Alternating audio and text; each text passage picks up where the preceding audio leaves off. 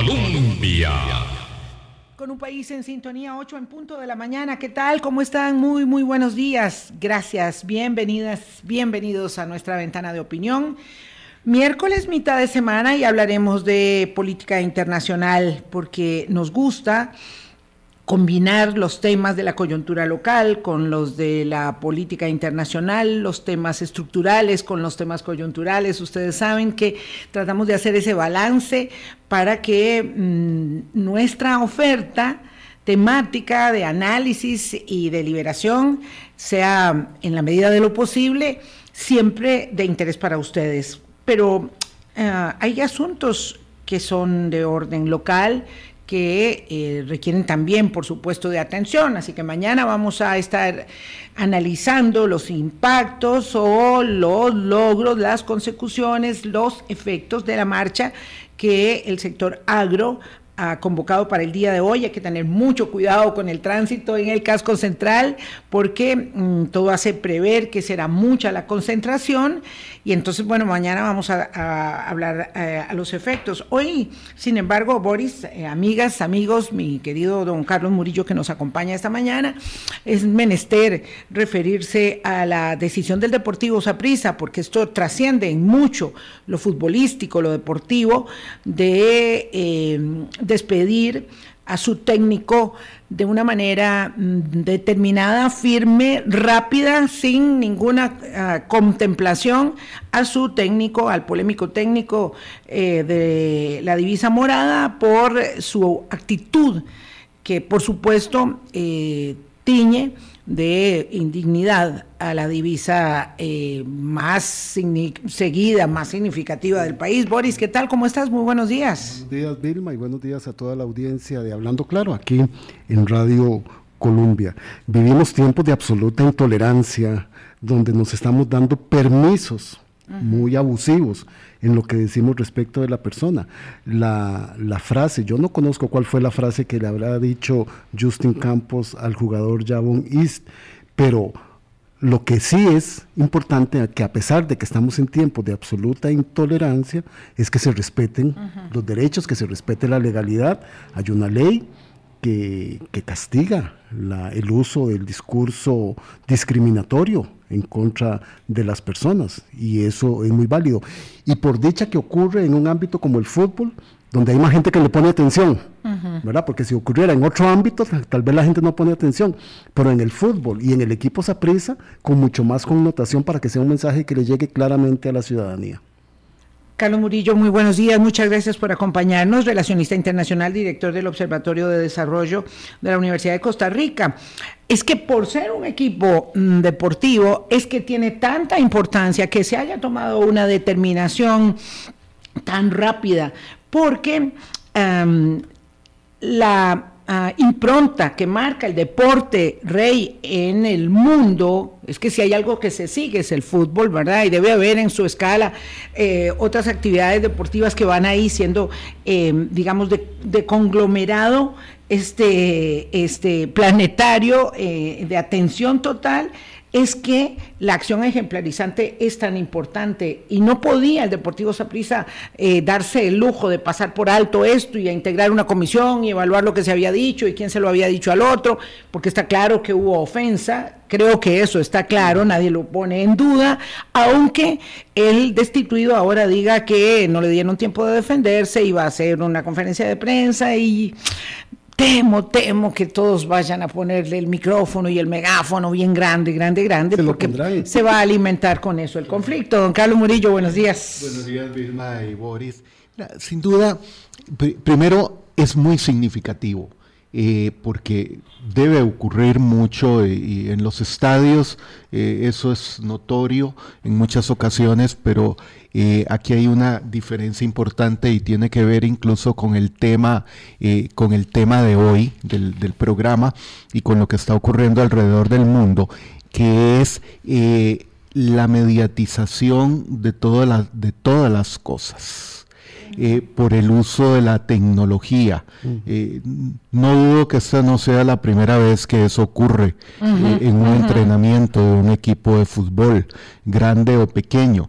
La diferencia es que hoy la ciudadanía, las personas estamos empoderadas a través del uso de la tecnología y esto circuló a gran velocidad el día de ayer y, mm, comparto tu posición, Vilma, eh, hubiera sido desastroso para la divisa morada el no tomar una decisión de inmediato, porque aquí puede eh, decirse en el futuro, y parece que hoy, según indicaban eh, en el programa anterior, toda una conferencia de prensa, pero el asunto es que estamos en un momento en donde las cosas no se pueden dejar para más allá. No, no es sujeto a una cuestión de abramos un proceso.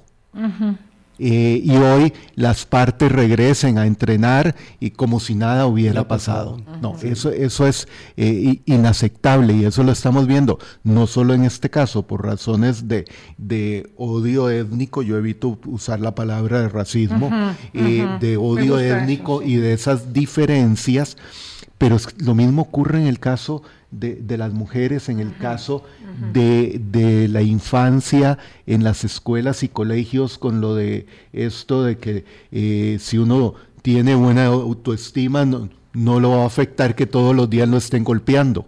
Eh, eh, eso no tiene la más mínima lógica. O sea, lo que esto se une a una cadena de cosas que estamos observando en, eh, en Costa Rica de cómo se menosprecia la inteligencia de la sociedad. O sea, que consideran que alguien, porque soy el jefe o el entrenador, porque al fin y al cabo el director técnico es un jefe. Sí. Y es el que ordena cómo juega el equipo. Sí, por ser el superior Exactamente. jerárquico se ve, que decir? En, la, en la potestad de, de, reprender insultando. Exactamente. O gritando. O gritando. Y eso lo vemos en, en, todas las instancias.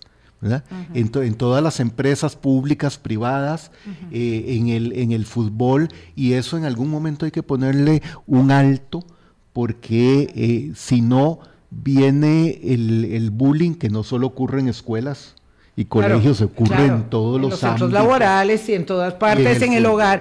Es que los códigos de conducta son este eh, eh, necesarísimos a efectos precisamente de, tratar de establecer eh, ciertos parámetros mínimos en la convivencia. Porque claro, decía Boris, ahora, ahora claro, cualquiera se cree en, la, en, la, en, la, en el derecho de insultar al otro. Yo no sé si eso se puede establecer como un derecho, jamás, ¿verdad? Creo que no. Pero este, estamos en un momento donde hay tanta irritabilidad, tanta intolerancia, tanto odio externado en las redes sociales que una empresa deportiva o de cualquier otra índole que se precie de tener un eh, un, código, una misión, unos valores, un código de, valores eh, serios, no se puede permitir mm. una cosa como esta. No, no. Y tuvo que cortar de, de raíz. Claro, sí, sin duda. Ahora, uno a veces en algunos momentos se exalta al calor de alguna discusión o algún debate, claro. Pero primero eso no le da derecho a utilizar lenguaje inapropiado y ni aun cuando después yo diga algo aquí y les diga, Vilma, Boris, disculpen, qué discúlpenme, qué, pena. Fue el momento. Que fue un momento. Es, ya el momento ocurrió y hay que reconocerlo, no se debió producir.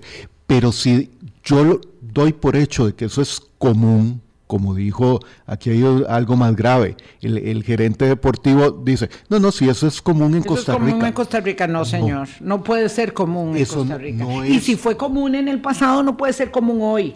hoy exactamente. aquello no valida. Aquella conducta eh, donde se menospreciaba al, al otro, no valida que se siga haciendo hoy. Más bien hoy tenemos que rescatar, ¿verdad? Con mucha, con mucho rigor, con mucha firmeza, este, el comportamiento adecuado entre nosotros, porque además yo puedo estar totalmente en contra de lo que opine Boris, pero eso no me da derecho a insultarlo. Por, supuesto. yo lo que me quedo pensando, don Carlos y Vilma, escuchándolos en esta rica reflexión, es que está sucediendo. Ayer me llamó la atención porque viendo el Facebook que ve un rato en la noche para revisar, uno ahí se entera de muchas cosas. hay una persona que pone aquellos jefes que gritaban, ya eso queda en el pasado.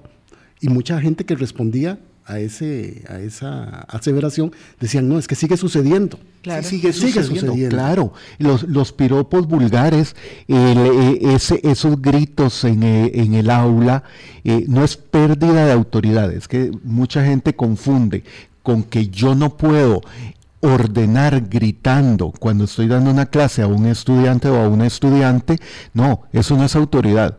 Eh, eh, eso era el lenguaje que antes se podía utilizar. O, el, o el, sobrepasar ciertos límites porque estábamos eh, amparados a otra serie de, principios, valores y éticos y es que el, hay ética en cada contexto, en el, en el fútbol hay ética, en un entrenamiento hay ética y anoche... Y hay estética en el juego. Claro, don Carlos, claro. Don Carlos, usted dijo una cosa tan importante que me quedó resonando, cómo hemos ido normalizando este tipo de cosas cuando usted asocia lo que sucedió en el Deportivo Saprissa con la afirmación de que si yo tengo una alta, una alta autoestima, no voy a ser víctima de bullying. Y eso no es cierto. No es cierto. No es cierto. Uno, mire, ¿cuántos casos, todavía en Costa Rica no es tan crítico, pero cuántos casos alrededor del mundo hay eh, en el sentido de eh, normalizar el bullying y dicen, no, es porque usted tiene estudiante, poca autoestima. No, hay estudiantes que han terminado suicidándose, que son los mejores del grupo, porque se, se ha ido normalizando esa, esa situación. Claro. Y muchas gracias por... Siendo cada vez más aislados y más aislados y sin soporte, ¿verdad? Y, sin acompañamiento. Y, y ahí, yo como docente, lo digo, hay ocasiones en que ahora hay que aprender a manejar la comunicación y la relación interpersonal en los grupos, porque, porque también los docentes sufrimos muchas ocasiones de bullying. O sea, no es solo entre estudiantes. Qué increíble, de eh, verdad. Sí, claro. Y que si uno intenta detenerlo, le van a decir, a mí me lo han dicho, es que usted se cree que es el dueño de esta clase y que porque usted pone la nota, usted hace lo que quiera. Qué difícil, ¿verdad? Establecer disciplina, establecer equilibrios sanos en las relaciones. Por eso es que las relaciones humanas son tan complejas, ¿verdad? En ello van las emociones eh, y nos eh, cuesta mm, deslindar, ¿verdad? Las, las, las, los derechos que tenemos de las responsabilidades ineludibles que van con ellos, ¿verdad? Y además agradecerle a don Carlos que haya utilizado y que nos haya hecho, hecho esa corrección del odio étnico, porque a veces no es discriminación. Y solo quiero leer parte de la invitación que tenemos hoy para engarzarnos en el programa. Pero si, si, si, te parece, hacemos la pausa y entonces entramos ya con la materia, porque hicimos esta introducción eh, con, un eh, asunto que no tiene, tiene que ver con el, con el tema, pero que es importante pues a, efectos de sentar una, una posición. Y esto eh, era lo correcto, era lo que debía hacer el club. y por ello tiene que ser resaltado. 8.14, pausa y venimos con tema internacional. Colombia. Con un país en sintonía. 8.16, don Boris. Ayer, ayer estudiando Irma y yo para encuadrar el tema que vamos a tener hoy con el doctor Carlos Murillo, nos encontramos con el informe de la libertad en el mundo 2022 de Freedom House. Y una de las síntesis de sus conclusiones dice lo siguiente. Las democracias están siendo atacadas desde adentro por fuerzas políticas antiliberales que están dispuestas a corromper y destruir las mismas instituciones que los llevaron al poder. Explotan deficiencias del sistema para promover el odio, la violencia y el abuso en el ejercicio del poder. En, el ejercicio del poder, por un momento, Boris, quedémonos en el poder, sin agregarle el componente de poder político, que es lo que tiene que ver con las democracias. Es hoy la humanidad está entendiendo el ejercicio del poder como si fuera una carta blanca para hacer lo que yo quiero porque yo soy el jefe y porque yo te, tengo la autoridad. Entonces, puedo pasar por encima de la ley, puedo pasar por encima de todo porque yo ejerzo el poder y eso me da potestad para hacer lo que yo quiera. estamos llegando a, a un extremo que ya cuando pasamos al ámbito del poder político está afectando eh, profundamente las democracias desde afuera y desde adentro. Desde adentro, de quienes, desde quienes se comprometieron a a defender la democracia pero defenderla de acuerdo al Estado de Derecho y al marco constitucional, no defender el concepto de que yo estoy defendiendo la democracia, pero ordeno hacer cosas que están en contra de la, ley, ¿verdad? De ella misma. Ese es el problema. Tanto el informe que aludía Boris de Freedom House como el eh, informe de los desafíos democráticos de América Latina de este, de este mismo año transitan por esas mismas líneas. Eh, la polarización incrementándose y las democracias, mm, digamos, conmoviéndose, como si vivieran o viviésemos en un sismo tras otro, ¿verdad? Em, por eso se habla tanto de, esa, de ese término que a Boris le gusta, que es la permacrisis, pero también de la policrisis, ¿verdad? Entonces, eh, cuando uno observa lo que sucede en democracias, eh, digamos, debidamente asentadas, ¿verdad? Como México o Israel. Esto de Israel eh, vale la pena que lo contextualicemos, ¿verdad? Hay una reforma al sistema judicial que pretende hacer Benjamín Netanyahu en su, en su, en su último mandato, en su nuevo mandato, ¿verdad? Que ha estado ahí eh, gravitando en la política eh, israelí durante tantos años, que esa es otra cosa, son los líderes que no se despiden nunca, ¿verdad? No importa si es Cristina Fernández en Argentina o Benjamín Netanyahu en Israel, no importa si es de la izquierda o si es de la derecha, se quieren entronizar por, siempre como los salvadores eh, eh, que se autoproclaman pero se van radicalizando, porque este Netanyahu no es el mismo que había antes, se van radicalizando hasta poner en entredicho la institucionalidad democrática del país, en el caso de Israel, y en el caso de eh, México, lo mismo, Obrador ha ido eh, radicalizando su posición y se, se, ha convertido en una obsesión manosear el Instituto Nacional Electoral. Eh, y eso tiene a mucha gente en Israel y en México protestando. Eh, y entonces la polarización se aumenta, por supuesto también las redes de odio se alimentan de todo esto y la democracia sufriendo, o las democracias. Sí, claro. Por eso el, libro eh, de, si mal no recuerdo, del año pasado, de cómo mueren las democracias. Y las democracias... Sí, Vladimir Abrinsky, 20, 20, creo. y a esa permacrisis y policrisis hay que agregar la multicausalidad de la crisis de la democracia, a donde miremos.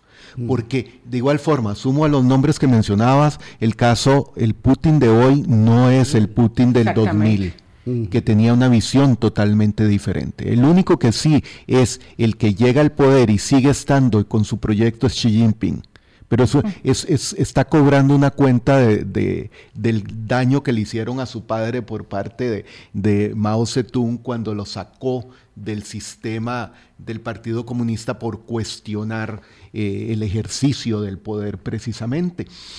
Pero lo que estamos viendo es ese, o sea, hoy a diferencia de los líderes, de los grandes líderes y estadistas que sabía que llegaban al poder por un periodo definido, hoy prácticamente no hay nadie que llegue al poder diciendo dentro de cuatro años o dentro del sexenio en, en México se me acaba el ejercicio del poder. No, llegan diciendo llegué y esto es para quedarme, aunque yo no sea la, cara, la, cara principal, pero tengo a otro que viene a hacer lo que, lo que yo quiera. Y le añadimos a Bukele y, le añadimos a otros muchos. A todos prácticamente, y en América Latina tenemos muchos, eh, muchos ejemplos, y Argentina es un buen ejemplo en donde el, el asunto está en que cuando yo llego y ocupo esa posición del que toma las decisiones, y en el fondo no es para gobernar, es para simplemente decir, yo soy el que ejerzo el poder, yo gerencio, yo ordeno y no me importa el marco eh, institucional, porque lo podemos ver en México, lo podemos ver en, El Salvador, en Costa Rica, eh, lo vimos en Brasil, lo estamos viendo en Argentina en una situación crítica eh, que, no, que no les importa el país. Esa lucha entre Fernández y Fernández Eh, en Argentina. Tiene, la economía argentina en, una, en una crisis, permanente. permanente y que hoy el, peso argentino estaba a punto de rozar los 400 pesos por dólar cuando el, año pasado eh, estaba en menos de 200 y con una inflación del, del más del 100% anual. Y es un problema económico, sí es un problema económico, pero sobre todo es un problema de una lucha de poder y de, gestión, política, por supuesto. ahí está, y agrego eso. hay dos factores en esa multicausalidad. Uno es el crecimiento de las brechas y las desigualdades. Sí, claro. Eso en todos los ámbitos. Claro, que, atenaza el desafío democrático de una manera inmisericordia, por supuesto. Y el agotamiento del sistema partidista. O sea, claro, porque, porque perdimos, digamos, las correas de transmisión que, que, hacían posible la negociación respecto de, eh, digamos, las, las atenciones eh, y cómo se distribuían los recursos y ese, digamos, vínculo de negociación permanente entre, entre, el votante y, el, y, quien ejercía el poder. Sin, sin irnos fuera de América, de América Latina, ¿cuál presidente hoy en ejercicio ha llegado en el marco de un partido político, no de estos partidos taxis, partidos personalistas, etcétera, ninguno. Todos han llegado a, desplazaron a los partidos tradicionales argumentando que no servían, muchos efectivamente ya no servían, pero no lo sustituyeron por un partido político, lo sustituyeron por una maquinaria electoral hecha a la medida del candidato o candidata y, del contexto y del, descontento en ese momento. Claro que sí, porque esa, esa es la otra causa de la, de la crisis profunda de la democracia. Es el descontento de la ciudadanía ante la incapacidad del gobierno para satisfacer sus necesidades incluso más básicas. Del gobierno y del Estado en alguna, en alguna medida, porque claro, por eso es que encuentra atracción tracción, no atracción, tracción, ¿verdad? Este, el discurso, el discurso polarizante y populista, ¿verdad? Porque la gente está desencantada del resultado democrático y entonces siente que puede apostar a cualquier cosa porque cualquier salto, este, mm, digamos, a lo desconocido es Mm, si no es mejor, en todo caso ya no tengo nada que perder, porque estoy desposeído de las condiciones mínimas para salir adelante y tener un proyecto de vida que me satisfaga, me dé realización, plenitud, felicidad y que haga de, de mi familia, este, eh, digamos, un conglomerado que tiene mejoría en su calidad de vida. Entonces la gente va apostando a lo que sea, lo que no entiendo, lo que no entiendo, Carlos Murillo, Boris, amigas y amigos, es cómo en democracias tan solventes, ¿verdad? Porque uno puede decir cualquier cosa sobre mm, Israel, pero no puede decir que no sea una democracia real. Entonces, en democracias tan solventes como la israelí o, digamos, eh, tan emergentes como la mexicana, ¿verdad?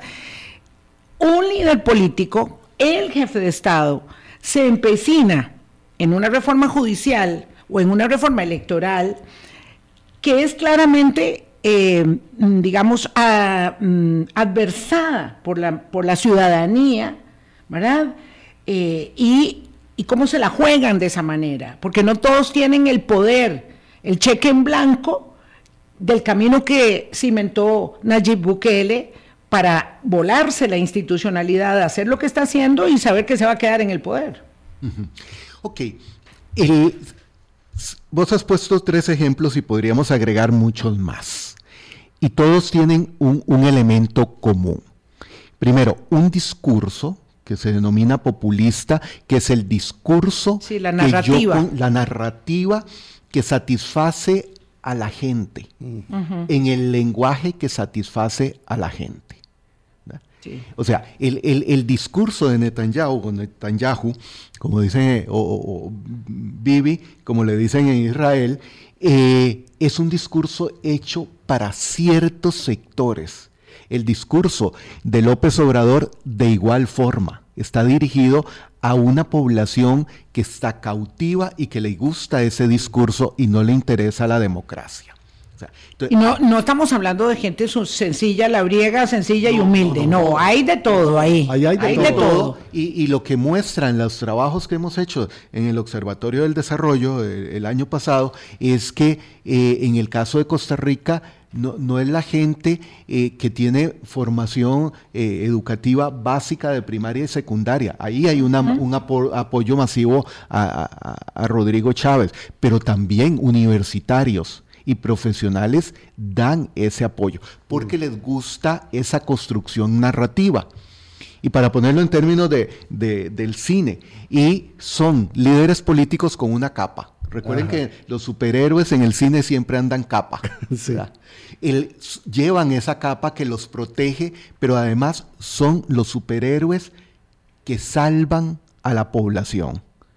No y la salvan no solo de la crisis política y económica, sino de toda la corrupción del sistema que ha habido antes de que ellos mm. llegaran al ejercicio del poder. Y además del discurso, Carlos. Claro, además del discurso, el otro elemento común es encontrar, y está en Israel y está en México, al enemigo que le impide ejercer el poder para salvar a la población, a la ciudadanía. En el caso de López Obrador, es el Instituto Nacional Electoral. Pero toca ¿Eh? una joya. Digamos, este, toca, se mete con, porque el, también las personas a, lo mejor no tienen ese contexto. Eh, el caso del Instituto Nacional Electoral Mexicano no es el caso referente del Tribunal Supremo de Elecciones en Costa Rica hace unos años. Es decir, durante décadas, eh, México no contó con una institución solvente, fuerte, ¿verdad?, para conducir el proceso electoral por la vía de la transparencia y la garantía de la pureza del sufragio. Entonces, cuando se instituye y se consolida el INE, que así se le llama, eh, se convierte, ¿verdad?, en ese garante al que habían aspirado los mexicanos y, y luego tiene eso y este señor se obsesiona con destruirlo. No entiendo por qué, porque con ese INE él ganó sus elecciones regionales y nacionales. Sí, pero ya no tiene tanto margen de maniobra para seguir. entonces ahora con el cuento de que los, los funcionarios del INE ganan mucho, ¿verdad? Porque, porque hay que inventarse cualquier cosa, entonces lo quiere, ah, lo quiere eh, este, eh, despedazar. No lo ha podido hacer Ahora la Corte Suprema lo paró en su segundo plan y dicen que va a haber un tercer plan, pero lo cierto es que como el líder que tiene el favor popular, ¿verdad? Porque lo sigue teniendo, se arriesga a punto de destruir o querer destruir una institución como el Instituto Electoral. Lo, lo, acabas de mencionar. No está cuestionando, porque sabe que no lo puede cuestionar la gestión del sistema electoral por parte del INE. No, porque sabe que ahí no hay nada que hacer. ¿Qué es lo que está cuestionando?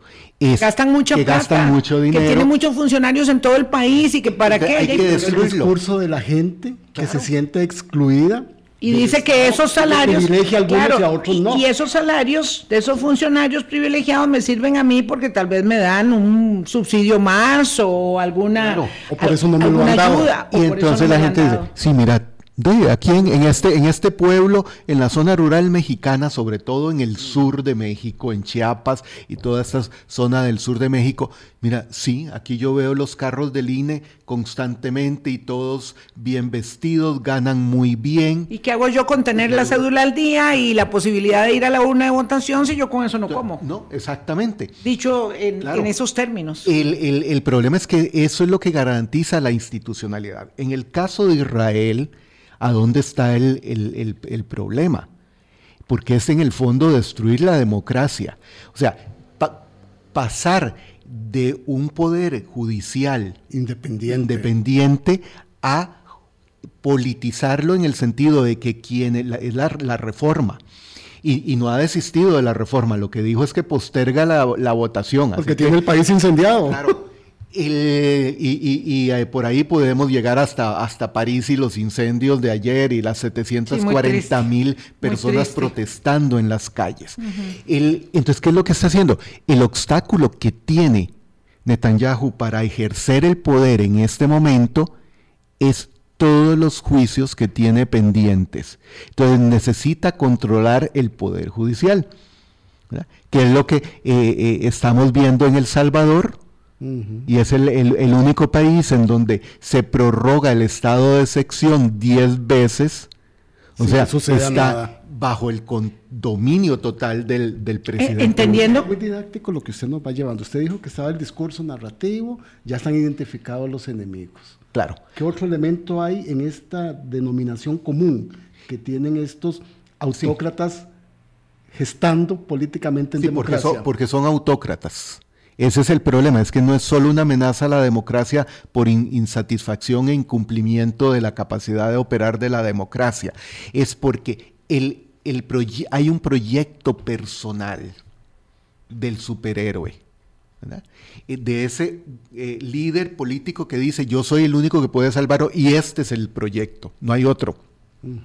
Y en ese proyecto siempre o está ese líder político, ese gobernante que va a, perpetuarse en el ejercicio del poder o va a estar alguien que lo sustituye temporalmente y regresa luego, pero siempre va a estar, eh, va a estar ahí permanente. Hay, hay un, concepto que permite para, para porque es de esos, de esos conceptos eh, a veces complicados, que es en parte lo que está pasando ahora, que es la prosopognosis. Sí, sí, Esa dificultad, sí. esa dificultad que, que, es un problema mental de no reconocer los rostros.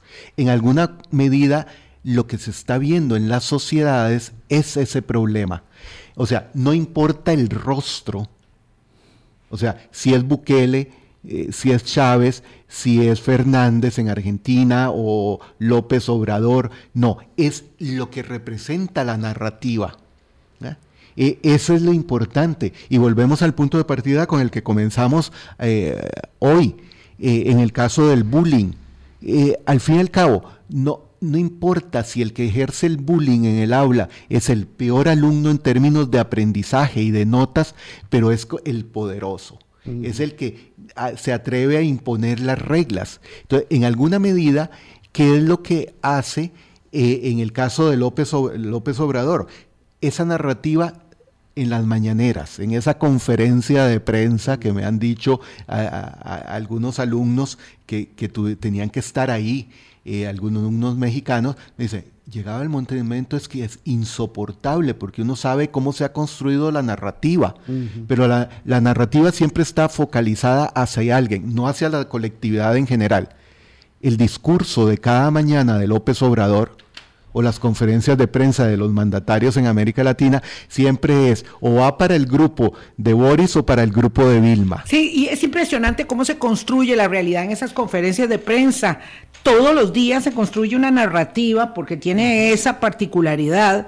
Yo no sé en qué momento el señor lee y en qué momento el señor piensa, pero bueno, hace una conferencia de prensa todos los días. Se produce un hecho dramático que es la mayor eh, tragedia de muertes de migrantes en las últimas horas en México cuando eh, quedan encerrados en un lugar, ¿verdad? Eh, decenas, decenas de ellos, bueno, los muertos van casi por 40 y los heridos como por 30, y entonces él dice, ¿verdad? Con, esa, con ese pasmo que tiene, con esa puesta en escena, bueno, es que ya Parece que no les gustó que les dieran la noticia de que ah, iban a ser extraditados y entonces pusieron un montón de colchones en la puerta y ellos no se imaginaron que eso iba a incendiar los colchones y no se imaginaron que eso se iba a convertir en una trampa mortal para ellos. Pa, crea una narrativa. Ellos se murieron porque buscaron morirse, pero resulta que momentos después se establece que no les abrieron las puertas, que no pudieron abrir las puertas. Entonces ya instaló el, señor una narrativa frente a una circunstancia real que es eh, la crisis, la magnitud de la crisis migratoria que hay eh, por la gente que sigue intentando llegar a Estados Unidos, pero aquí De ahí el problema se lo buscaron ellos mismos porque eh, quedaron atrapados en el incendio de los colchones. Don Vilma y don Carlos, atendiendo a esta resolución didáctica que nos da el doctor Murillo de, la, de instalar estos discursos y estas narrativas. Para que lo estamos viviendo nosotros aquí también. Sí, claro. Para ver otro, otro caso que ellos desviaron en la conferencia mañanera allá en México.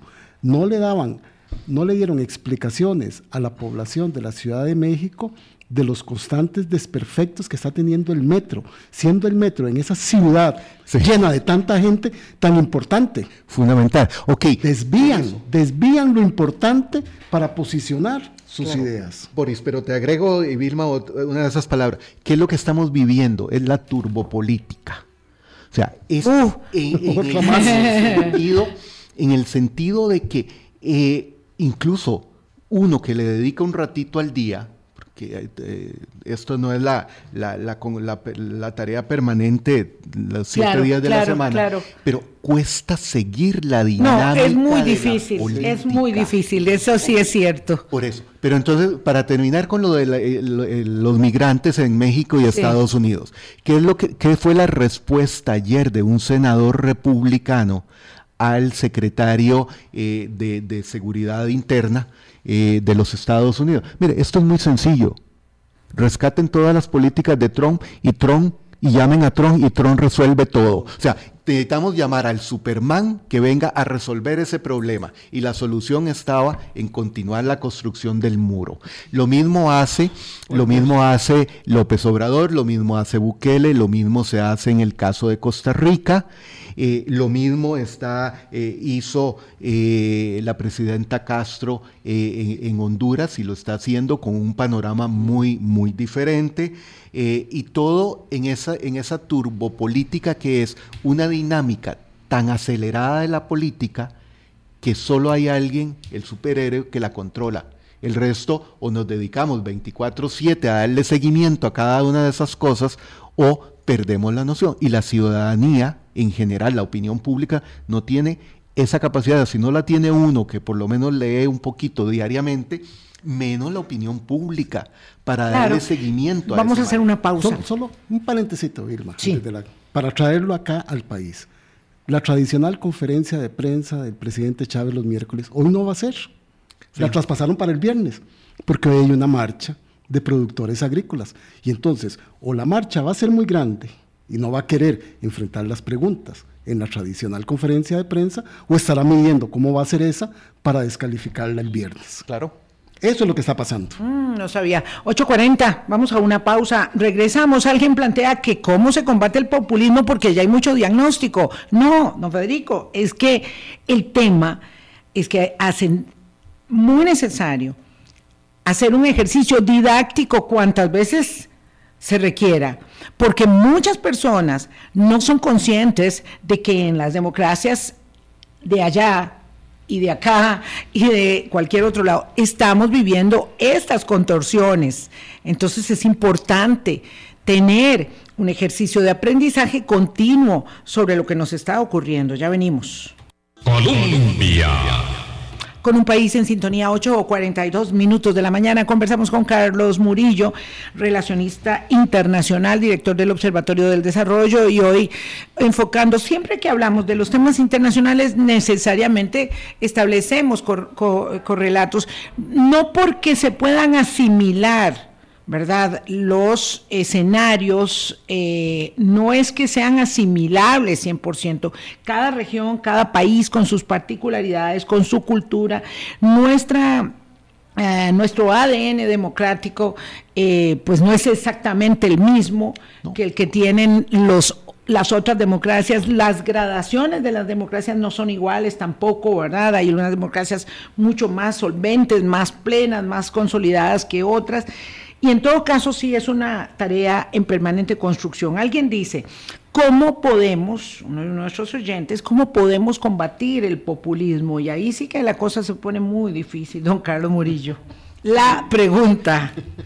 Sí, necesitaríamos un, programa y, no hay una, una receta. y esas depende de las particularidades de cada eh, democracia. O sea, y, veamos la gravedad de la situación. Hoy y mañana Costa Rica es anfitriona de la, del Foro de la Democracia, del Foro Virtual, convocado por Estados Unidos eh, y, la base del, foro está en Costa Rica como anfitriona. ¿A quién le ha interesado el, asunto? La cumbre iberoamericana, Carlos, totalmente desapercibida. Eso es. Pero el, problema de combatir el populismo va en, dos sentidos. Y, no tengo alternativa que citar un ejemplo del gobierno de Costa Rica, de la administración actual. Mientras el, el presidente Chávez en París decía que hay que proteger los océanos, porque es la clave del ambiente planetario, y ahí algo conozco del asunto después de como 30 años de andar en temas de, del, mar y de ambiente marino. Y simultáneamente, eso estaba dirigido a un público internacional, simultáneamente en Costa Rica se autorizaba, aunque con fines experimentales, pero experimentales para comercio, eh, la pesca de arrastre. Entonces, bueno, ¿a cuál, a cuál eh, mensaje le creemos? Claro, si se, si se autoriza con fines experimentales es con el propósito ulterior de autorizarlo con fines comerciales, claro, para eso es... Pero van a vender el producto. Eso es como que uno hace una plantación eh, eh, de chile dulce en, la, en agronomía en la universidad y mire, pero permítame en comité asesor, permítame en vender el producto, porque yo necesito recuperar algo. No lo vamos, a, no, lo vamos a desperdiciar. Ahora, entonces, el problema del populismo es que cada mensaje va dirigido a un grupo, a una población objeto específica.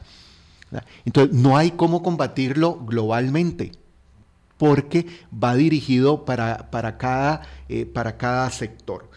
Otro problema que hay ahí es la democracia se ha basado históricamente en un proceso de doble vía, de la sociedad que elige a los representantes hacia arriba y desde el poder para generar las condiciones para que la gente viva mejor. Para eso elegimos a nuestros representantes y líderes políticos. Hoy eso se rompió. Se rompió no porque eh, en el pasado estaba mediado por los partidos políticos, hoy no está mediado por los partidos políticos. Y Costa Rica es uno de los mejores ejemplos de cómo se maneja eso. O sea, ¿quién es el que decide hoy? Ya, la población me eligió, la población ya no me interesa. Le voy a hablar a la población, pero yo soy el que decido como gobernante qué es lo que la población necesita no es la población la que decide.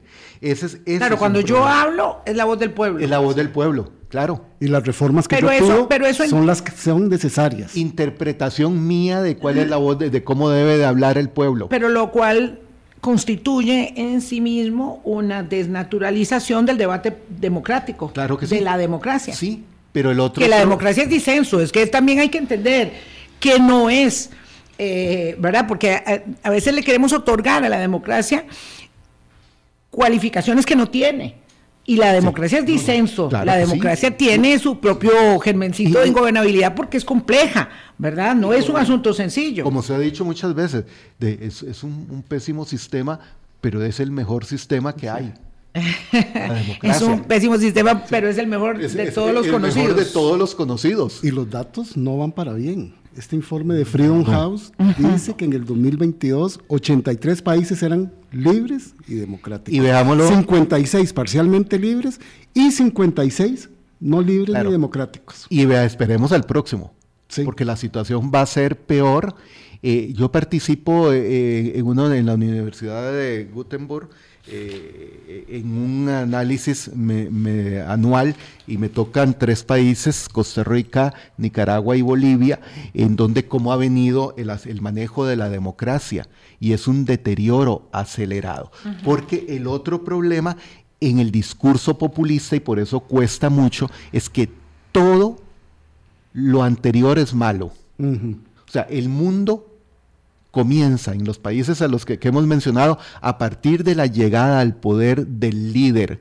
De ahí para atrás todo estaba mal. Estaba mal. Vean qué delicado esto que señala Boris, este, que me refiere inmediatamente a la conversación que tuvimos hace unas semanas atrás con Daniel Sobato. Es que eh, para hablar de América Latina, en América Latina en el 2006, solo Cuba no era una democracia.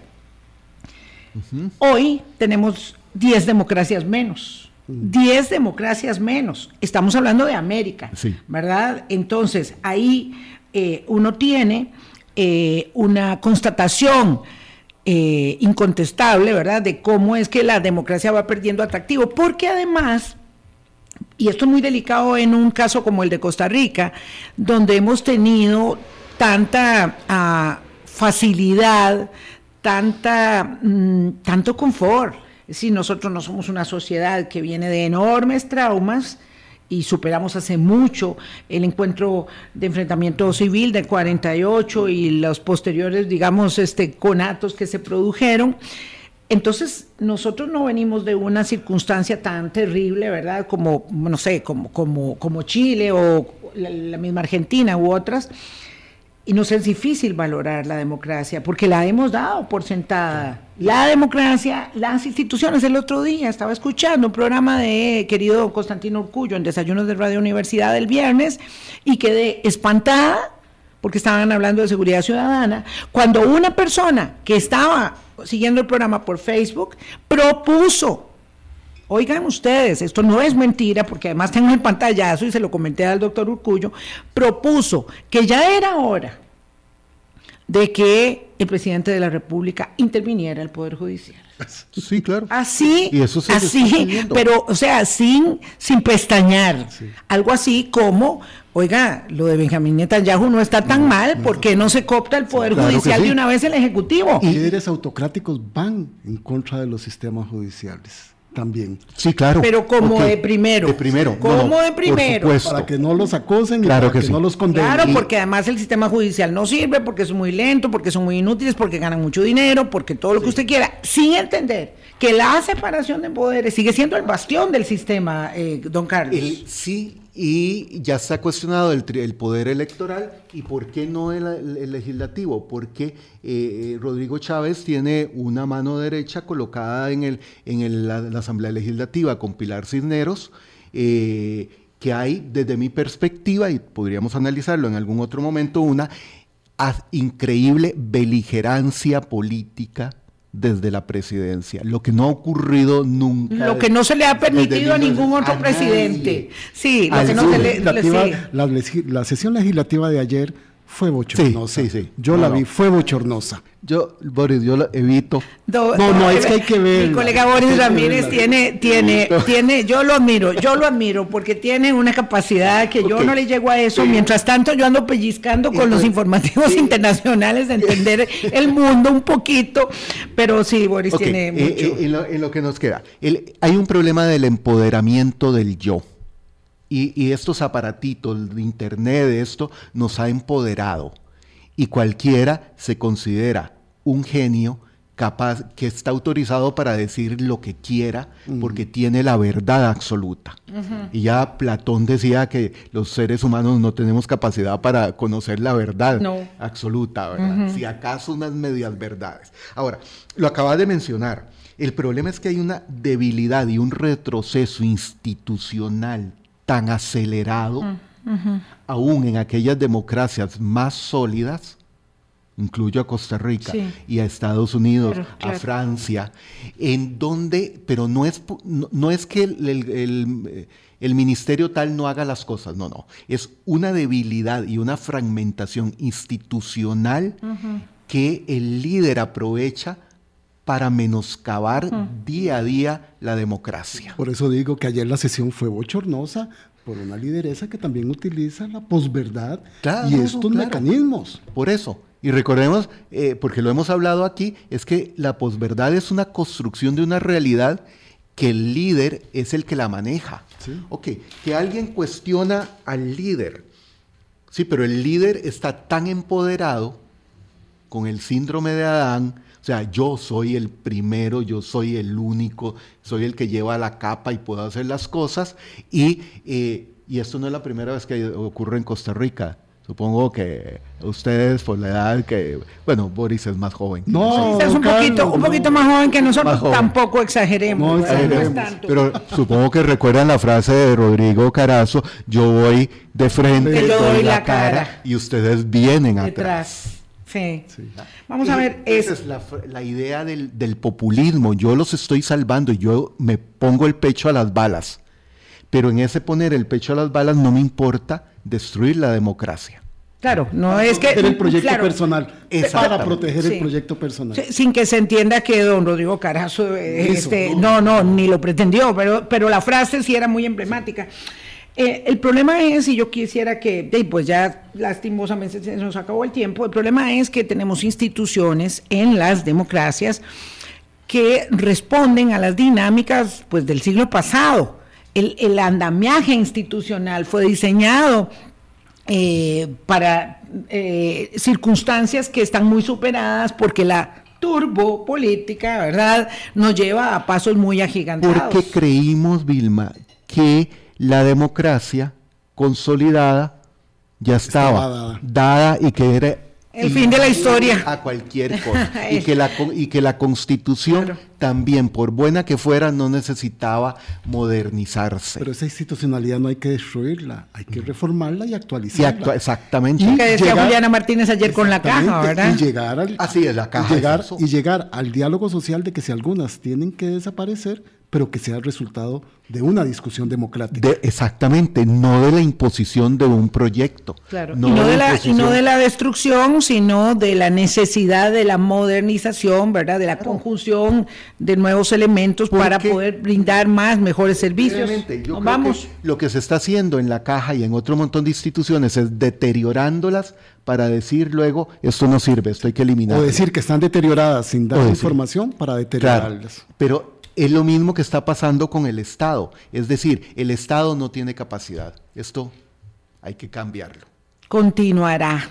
Nos tenemos que ir. Lamentablemente se nos acabó el tiempo. Gracias por hacer parte de nuestro Hablando Claro.